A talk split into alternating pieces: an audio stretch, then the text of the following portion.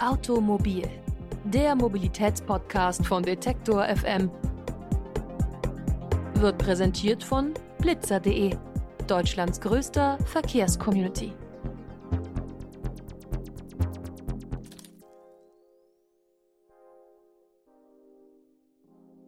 Herzlich willkommen bei der neuen Folge Automobil, dem Mobilitätspodcast von Detektor FM. Heute werfen wir mal einen genaueren Blick auf eine Initiative mit einem sehr catchy Namen, und zwar lebenswerte Städte und Gemeinden durch angemessene Geschwindigkeiten. Kurz lebenswerte Städte. Und äh, diese Initiative, die setzt sich für Tempo 30 in deutschen Orten und Städten ein. Also es geht nicht um Wohngebiete, sondern eben auch Tempo 30 auf Hauptverkehrsstraßen. Warum hält diese Initiative Tempo 30 für notwendig und wie will sie dieses Ziel erreichen? Darum geht's in der heutigen Folge.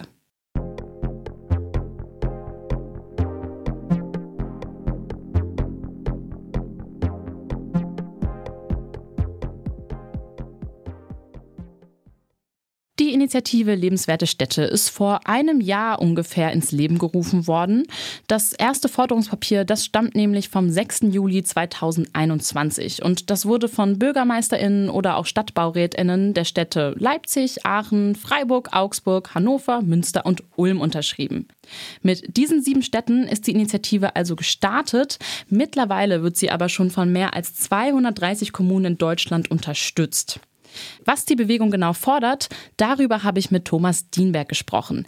Er ist der Baubürgermeister in Leipzig und gehört damit zu den Mitbegründern von Lebenswerte Städte. Wir haben uns zusammengeschlossen, weil wir einfach an äh, besti bestimmten Stellen in den Städten, nämlich an Hauptverkehrsstraßen auch gerne Tempo 30 ähm, ein anordnen äh, können wollen. Ja, also das ist heute nicht unbedingt möglich. Es sind zwar, ähm, ich sag mal, 80 Prozent der Straßen äh, in den Wohnquartieren in allen deutschen Städten mehr oder weniger 80 Prozent, bei dem einen mehr, bei dem anderen weniger, ähm, als Tempo-30-Zone ausgewiesen, aber eben nicht an den Hauptverkehrsstraßen.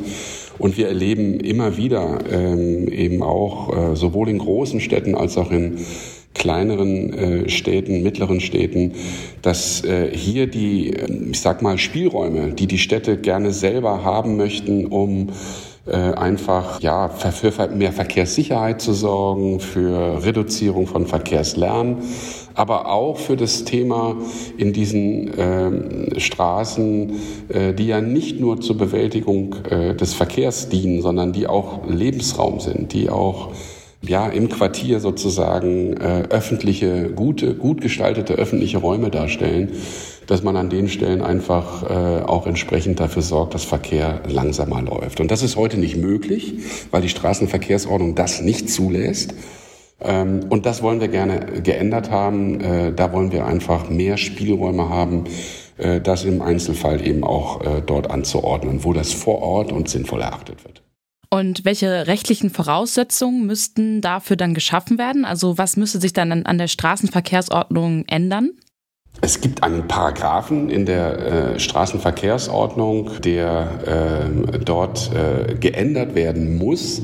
Und äh, das ist heute nicht möglich. Man kann auf diesen Straßen heute nur Tempo 30 anordnen, wenn bestimmte Gefahren äh, definitiv da sind. Das kann zum Beispiel sein äh, vor einer Kita oder vor einer Schule, ja, dass dieser Bereich vor dem Eingang äh, als Tempo 30 ausgewiesen werden kann. Oder man kann heute Tempo 30 ausweisen aus Lärmschutzgründen, was wir auch schon tun. Aber dann sind das Lärm-Hotspots in ganz bestimmten Bereichen äh, und nur in diesen Bereichen, wo diese Lärmwerte überschritten werden, darf äh, Tempo 30 ausgewiesen werden. Aber für alle anderen Fälle gilt nach wie vor Tempo 50 und das ist an ganz vielen Stellen eben einfach doch manchmal zu schnell und eben auch an vielen Stellen zu unsicher. Okay, also ein Hauptanliegen für Tempo 30 ist die Verkehrssicherheit. Ich weiß, Sie haben das eben gerade auch schon kurz angesprochen. Könnten Sie mir trotzdem einmal noch mal kurz und knackig zusammenfassen, warum Sie denn ein Tempo von 30 km/h in den Städten überhaupt für notwendig halten? Ja, erwiesenermaßen so, dass äh, bei geringeren Geschwindigkeiten die ähm, Unfallhäufigkeit abnimmt. äh, insbesondere bei Verkehrsteilnehmern äh, wie Fußgänger oder Radfahrer, auch ältere Menschen, die mit ähm, Rollatoren äh, unterwegs sind, die können schlicht und einfach sich sicherer äh, bewegen. Das ist das eine. Das andere ist, dass die äh, Straßen, äh, ich nehme immer gerne die Karl-Heine-Straße oder auch die Eisenbahnstraße im Leipziger Osten als Beispiel. Das sind Straßen, die ja auch dazu dienen, ähm, dass dort ähm, Quartiersleben stattfindet, dass man der auf dem Bürgersteig äh, in den Erdgeschossbereichen sich in eine Gaststätte hineinsetzt, dass dort aber auch äh, die Menschen, die dort wohnen, äh, entsprechend sich aufhalten, sich sicher aufhalten wollen, dass Kinder dort spielen. Für alle diese Bedingungen sind einfach geringere Geschwindigkeiten sehr viel besser. Und es hat auch eine ja, eine, ich sag mal, äh, über, über entsprechende wissenschaftliche Untersuchungen haben gezeigt, dass es äh, eben eine Reduzierung von 50 auf 30 in der Gesamtreisezeit eigentlich nur marginal äh, es marginal länger dauert. Insofern ist die, Verhältnismäßigkeit was eine Reduzierung auf Tempo 30 bringt für Lebensqualität, äh, im Vergleich zu den Nachteilen so, dass man äh, in jedem Falle äh, Tempo 30 äh, ausweisen sollte. Mit Reisezeitverlusten beschäftigt sich zum Beispiel eine Studie vom Umweltbundesamt aus dem Jahr 2016. Das hat nämlich bei Messfahrten Reisezeitverluste von 0 bis 4 Sekunden pro 100 Meter festgestellt. Laut Umweltbundesamt sind das tatsächlich kaum relevante Zeitverluste. Zwar sind 30 km/h langsamer als 50, das ist logisch, aber dieser Geschwindigkeitsunterschied, der relativiert sich mit der Anzahl an Ampeln oder Kreuzungen, die auf dem Weg liegen. In der Realität müssen Autofahrerinnen und Autofahrer ja im Stadtverkehr oft abbremsen oder anhalten. Und je öfter das passiert, desto weniger Einfluss hat die zulässige Höchstgeschwindigkeit darauf, wie lange man unterwegs ist. Soweit das Umweltbundesamt. Der ADAC ist allerdings im Jahr 2015 zu einem anderen Ergebnis gekommen. Dessen Messungen zufolge hat die zulässige Höchstgeschwindigkeit doch einen Einfluss auf die Reisezeit. Bei gleichem Verkehrsaufkommen würde sich die Reisezeit um 25 Prozent verlängern, wenn man eben statt 50 km/h 30 km/h fahren würde.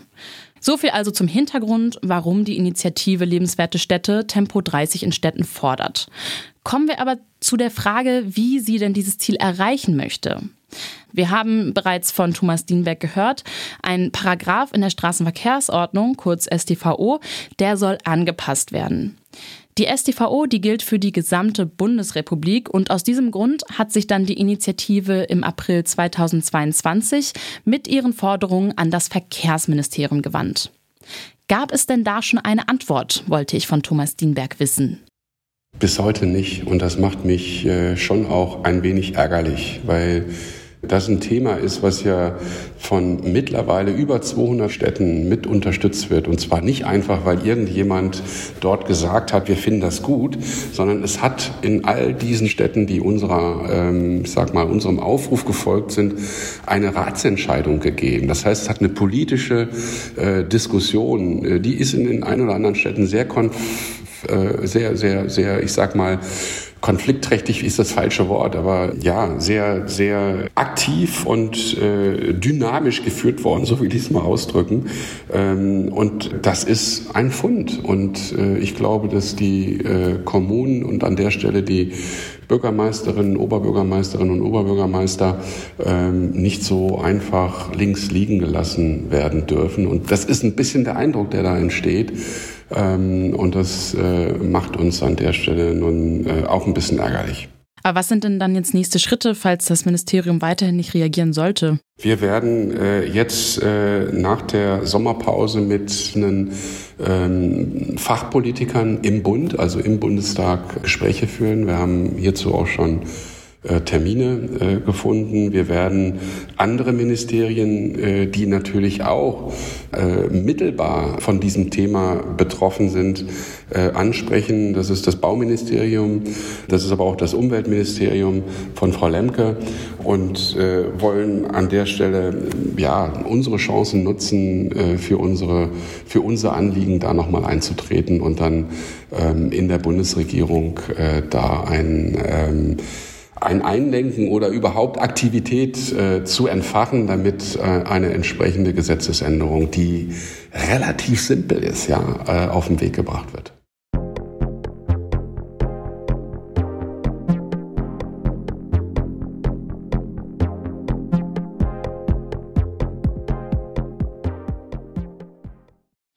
Der Initiative Lebenswerte Städte geht es nicht darum, sofort ein allgemeingültiges Tempo 30 in deutschen Städten durchzusetzen. Das Ziel ist vielmehr, dass Kommunen selbst die innerörtlichen Geschwindigkeiten festlegen dürfen. Dafür müsste sich aber auch die Straßenverkehrsordnung ändern.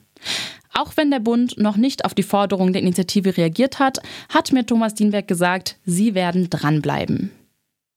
Ob ein innerörtliches Tempolimit von 30 km/h generell sinnvoll ist, das hängt von vielen Faktoren ab, die in dieser Folge nicht ausführlich präsentiert werden konnten. So müssen nämlich neben der Reisezeit zum Beispiel auch die Auswirkungen auf die Verkehrssicherheit, die Klima- und Lärmbelastung und den Verkehrsfluss beachtet werden. Noch gehen da wissenschaftliche Untersuchungen auseinander mit ihren Ergebnissen. Wenn ihr noch mehr zu dem Thema lesen wollt, dann schaut doch gern vorbei bei uns im Online-Artikel zur Folge. Den findet ihr auf detektor.fm. Kritik und Themenvorschläge könnt ihr natürlich auch an uns senden. Das geht dann an die E-Mail-Adresse kontakt.detektor.fm. Ich bin Alina Eckelmann. Wir hören uns dann wieder nächste Woche. Macht's gut und bis bald. Automobil, der Mobilitätspodcast von Detektor FM, wird präsentiert von blitzer.de Deutschlands größter Verkehrscommunity.